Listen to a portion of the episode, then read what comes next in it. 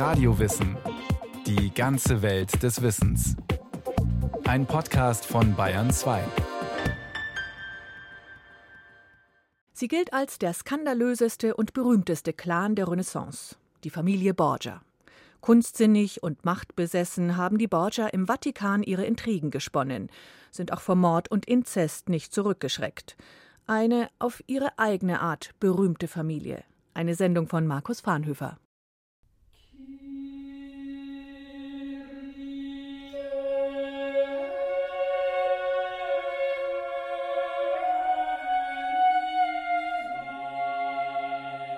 Das Jahr 1501. Es ist die Zeit der italienischen Hochrenaissance. Leonardo da Vinci malt die Madonna mit der Spindel. Michelangelo erhält den Auftrag zur Davidskulptur. In Venedig wird der Notendruck mit beweglichen Lettern erfunden.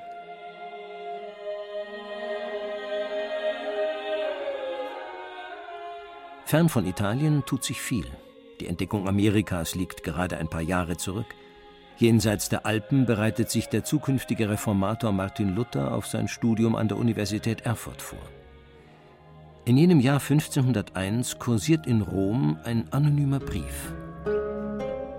Es gibt kein Laster und Verbrechen, das im Vatikan nicht offen praktiziert wird. Der Papst ist ein Abgrund an Gräuel, ein Übeltäter, der alles Recht umstürzt. Der Übeltäter auf dem Heiligen Stuhl ist Papst Alexander VI. Sein weltlicher Name Rodrigo Borgia. Wer möchte nicht davor schaudern, die entsetzlichen Ungeheuerlichkeiten an Ausschweifung aufzuzählen, die offenkundig in Papst Alexanders Haus mit Verachtung der Scham vor Gott und den Menschen begangen werden.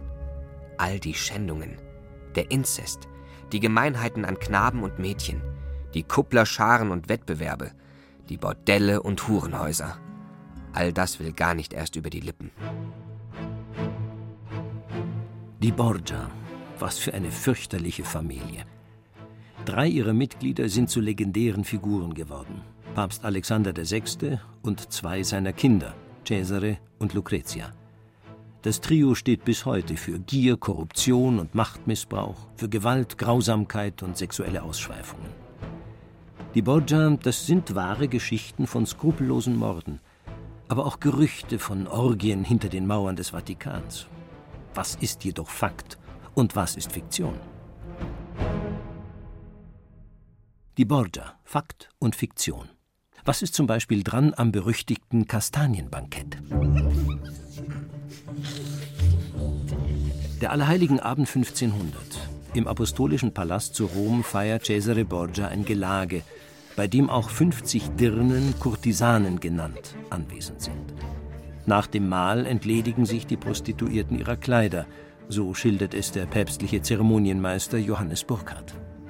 Tischleuchter mit brennenden Kerzen wurden auf den Boden gestellt, und ringsherum Kastanien gestreut, die die nackten Dirnen auf Händen und Füßen zwischen den Leuchtern durchkriechend aufsammelten, wobei der Papst Cesare und seine Schwester Lucretia zuschauten. Das frivole Kastanienspektakel artet aus zu einer Orgie. Deren Höhepunkt ist ein Wettbewerb um den ausdauerndsten männlichen Potenzprotz. Schließlich wurden Preise ausgesetzt für die, welche mit den Dirnen am öftesten den Akt vollziehen könnten. Das Schauspiel fand hier im Saal öffentlich statt und nach dem Urteil der Anwesenden wurden an die Sieger die Preise verteilt. Hat sich das wirklich so abgespielt? Burkhardt war alles andere als ein Freund des Borgia-Papstes. Auch deshalb wird seine detaillierte Schilderung des Kastanienbanketts von heutigen Historikern in Frage gestellt. Tatsache ist, es gab ein Gelage mit Kurtisanen. Wie ausschweifend es war, wissen wir nicht.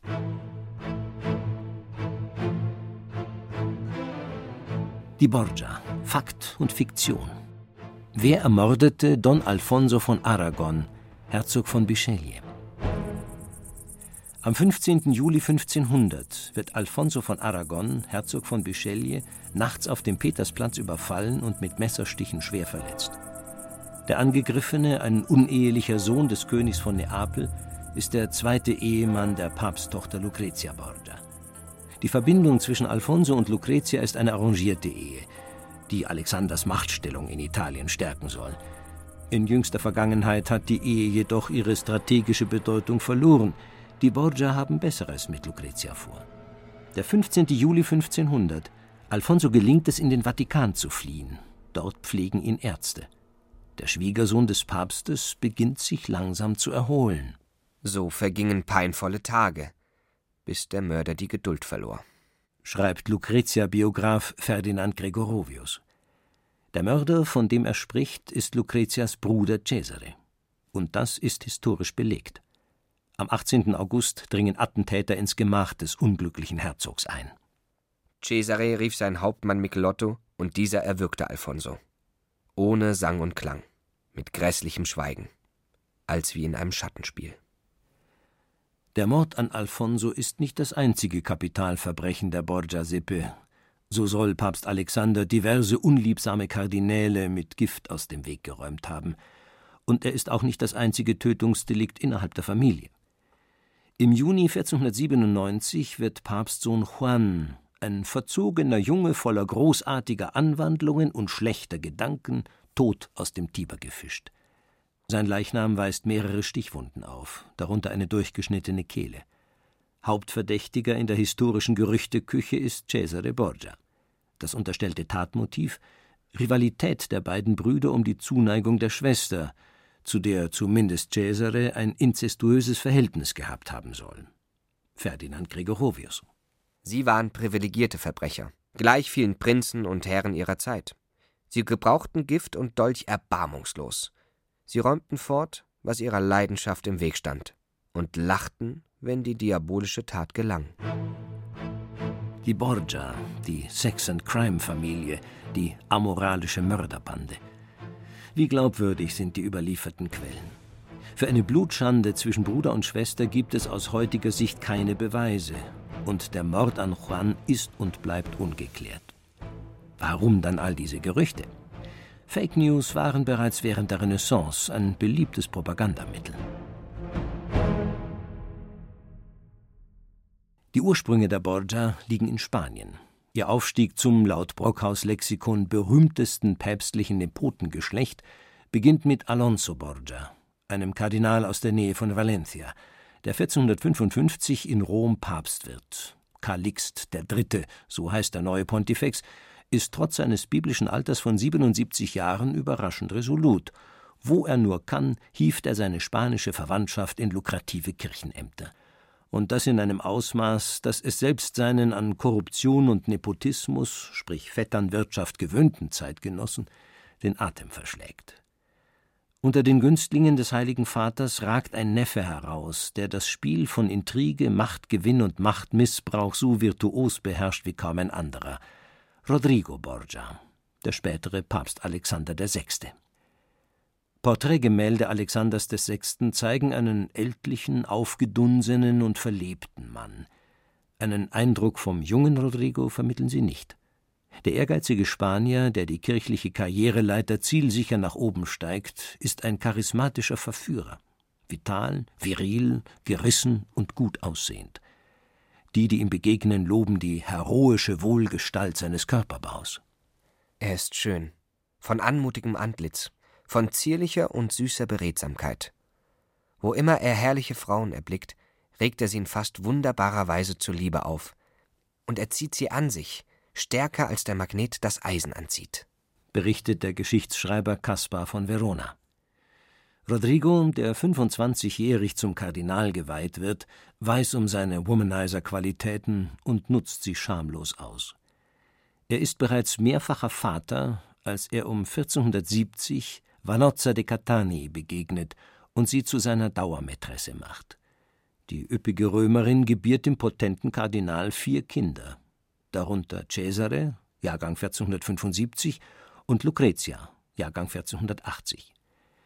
Rodrigo erkennt alle vier Kinder mit Vanozza notariell beglaubigt an. Ein in Kirchenkreisen bis dahin nie dagewesener Vorgang.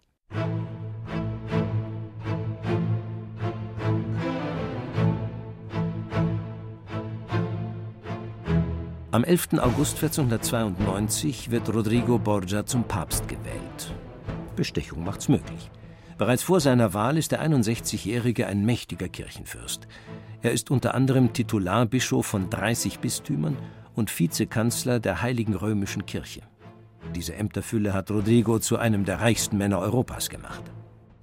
Die Menge seines Silbergeschirrs, seiner Perlen, seiner in Gold und Seide gestickten Decken und seiner Bücher jeder Wissenschaft ist sehr groß und alles von einer Pracht, welche eines Königs würdig wäre.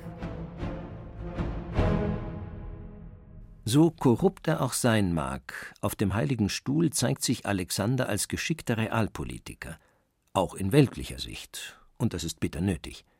Der Grund, seit dem großen abendländischen Schisma, der Kirchenspaltung zu Beginn des 15. Jahrhunderts, ist das römische Papsttum nur noch ein Schatten seiner selbst. Zum Beispiel im Kirchenstaat. Im päpstlichen Territorium, das sich von Rom bis Bologna erstreckt, herrschen chaotische Zustände. Viele kleine Feudalherren kochen ihr eigenes Despotensüppchen.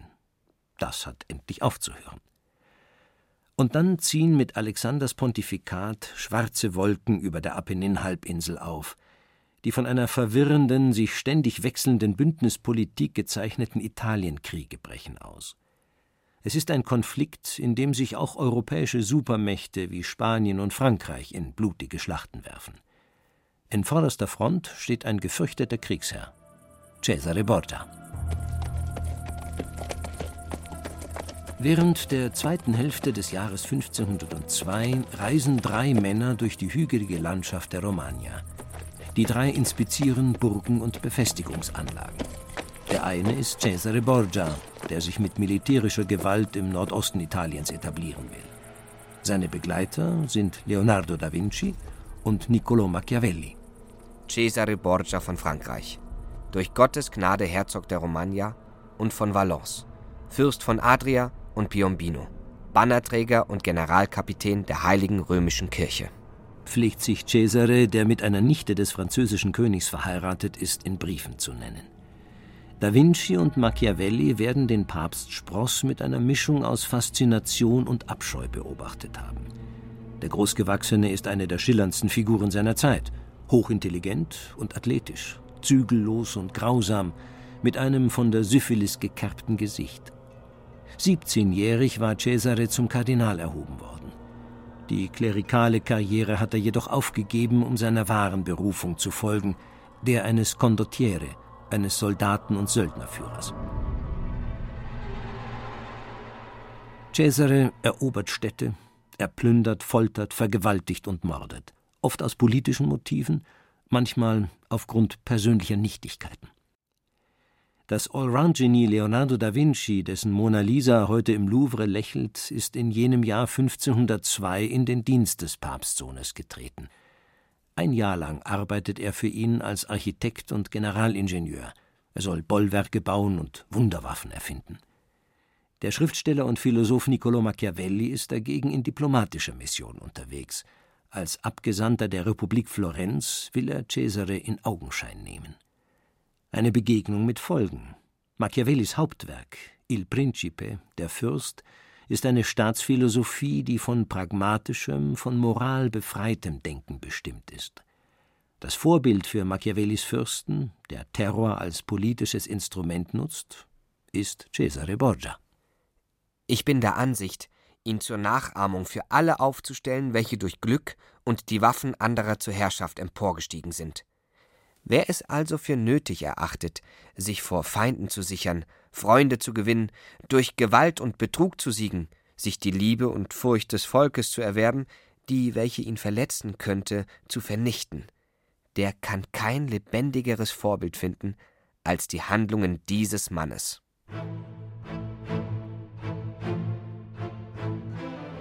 Von Cesare zu Lucrezia Borgia.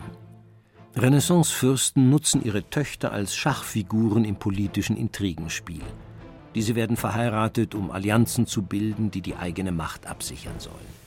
Alexander verhält sich da nicht anders als ein weltlicher Regent. Ihre erste Ehe geht Lucrezia Borgia im Alter von 13 Jahren ein. Der von ihrem unheiligen Vater auserwählte ist Giovanni Sforza, ein Abkömmling der Mailänder Herrscherfamilie. Als die Ehe Alexander nicht mehr in den politischen Kram passt, annulliert er sie einfach, mit der Begründung, sein Schwiegersohn sei impotent. Giovanni Sforza protestiert und, das ist wirklich so geschehen, wird vom Borgia-Papst aufgefordert, das Gegenteil zu beweisen, indem er den Geschlechtsakt öffentlich mit einer Prostituierten ausführe. Giovanni Sforza lehnt ab und setzt wütend die Behauptung in die Welt, die das Borgia-Bild bis heute prägt, die von der Blutschande. Alexander und sein Sohn Cesare würden ihre Tochter bzw. Schwester doch nur für ihre eigenen sexuellen Gelüste beanspruchen. Lucretias zweiter Gatte ist Alfonso von Aragon. Es ist jene Ehe, die auf Cesare Borgias Betreiben durch Mörderhand geschieden wird.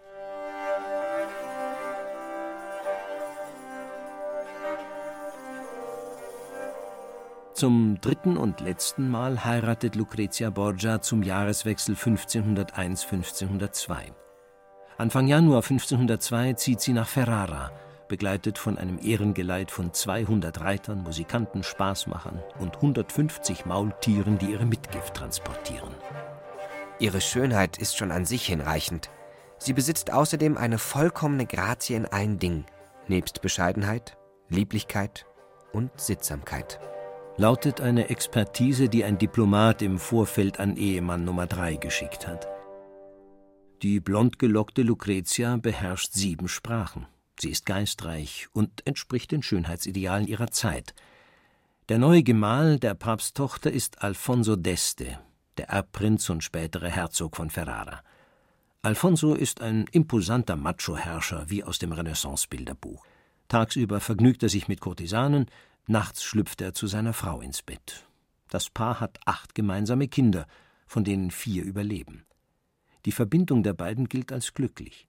Der Herzog gewährt seiner Frau viele Freiheiten, und so wird Ferrara zu einem Zentrum der Künste. Die erlauchte Madonna Lucretia umgibt sich mit Malern, Dichtern und Philosophen. Der junge Tizian malt das Venusfest, Erasmus von Rotterdam hält Vorträge, und Ludovico Ariost, der Verfasser des berühmten Orlando Furioso, des rasenden Roland, widmet ihr poetische Zeilen. Alle anderen Frauen gleichen Lucretia nur wie das Zinn dem Silber das Kupfer dem Gold, die Mohnblume der Rose, die bleiche Weide dem immergrünen Lorbeer. Und dann verliebt sich Lucretia in den venezianischen Humanisten Pietro Bembo. Die Affäre zwischen der Fürstin und dem schneidigen Kardinal ist in leidenschaftlichen Briefen dokumentiert. Hiermit küsse ich eure allersüßeste Hand, von der mein Herz zusammengepresst wird. Und außerdem küsse ich, wenn ihr mir die Erlaubnis dazu gebt, eines von euren holden, strahlenden und süßen Augen, die mein ganzes Herz verzaubern und die die hauptsächliche Ursache meiner Liebesglut sind. Das Machtgefüge Borgia steht und fällt mit Alexander VI. Seine Heiligkeit stirbt 1503 im Alter von 72 Jahren. Man munkelt von Gift, wahrscheinlich war es die Malaria. Düstere Gerüchte ranken sich um die letzten Atemzüge des Antichristen im Vatikan. Es gibt auch Menschen, welche versichern, dass sie im Augenblick, da er seinen Geist aufgab, sieben Teufel in seiner Kammer gesehen haben. Als er tot war, begann sein Körper in Gärung zu geraten und sein Mund zu schäumen wie ein Kessel über Feuer. Ohne Alexanders Autorität kollabiert das Borgia-Imperium wie ein Kartenhaus. Borgia-Feinde übernehmen das Ruder. Der bis dahin so machtvolle Renaissancefürst Cesare wird vom Jäger zum Gejagten. Er flieht, wird inhaftiert und nach Spanien verbannt. Dort gerät er im März 1507 während der Belagerung des Schlosses von Viana in einen Hinterhalt und fällt. Lucretia überlebt ihren Bruder um zwölf Jahre. Ihre Stellung als Herzogin von Ferrara schützt sie vor Verfolgung. Lucretia stirbt 39-jährig, aufrichtig betrauert von ihrem Mann, wenige Tage nachdem sie ein Mädchen tot zur Welt gebracht hat.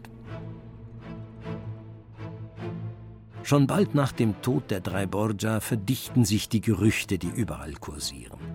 Der Mythos von der amoralischen Monsterfamilie entsteht. Es ist eine Legendenbildung, an der neben volkstümlichem Aberglauben und Propaganda auch die Geschichtsschreibung ihren Anteil hat. So urteilt Francesco Guicciardini in seiner um 1530 erschienenen Storia d'Italia, Cesare sei der ganzen Welt ein Beispiel der schrecklichsten Unmenschlichkeit und Hinterlistigkeit. Selbst das sonst so sachliche Brockhaus-Lexikon empört sich noch 1899 über Habsucht, glühende Sinnlichkeit und furchtbare Taten. Sex sells. Was Historiker in Rage bringt, ist ein Stoff ganz nach dem Geschmack vieler Künstler. Die Saga von den infernalischen Gruppensex Borgia garantiert Nervenkitzel plus Publikumserfolg und wird zum Dauerbrenner bei Schriftstellern und Dramatikern. Und das über Jahrhunderte. Hier ist also ihr abscheulicher Palast.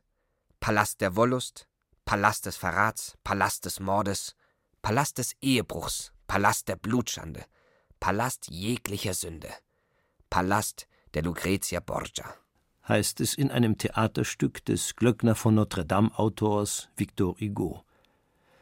Heute ist der Mythos Borgia quicklebendig, zwischen Buchdeckeln, im Kino und auf dem Fernsehbildschirm. Wir finden ihn in großer Literatur und Schundromanen in Softpornos, TV-Serien und im Avantgarde-Theater. Selbst auf der Opernbühne ist Lucrezia Borgia ein Star. Nämlich in Gaetano Donizettis gleichnamiger Oper. Die ist zwar schon fast 200 Jahre alt, aber immer noch ein internationaler Hit.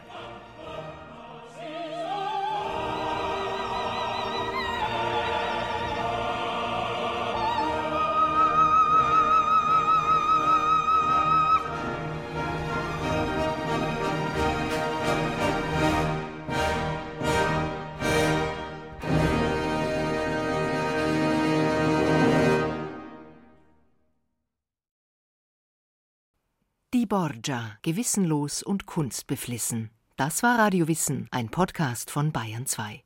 Autor Markus Farnhöfer, Regie Martin Trauner. Es sprachen Axel Wostri und Sven Hussock. Technik Christiane Schmidbauer. Redaktion Andrea Breu. Wenn Sie keine Folge mehr verpassen wollen, abonnieren Sie Radio Wissen unter bayern2.de slash podcast und überall, wo es Podcasts gibt.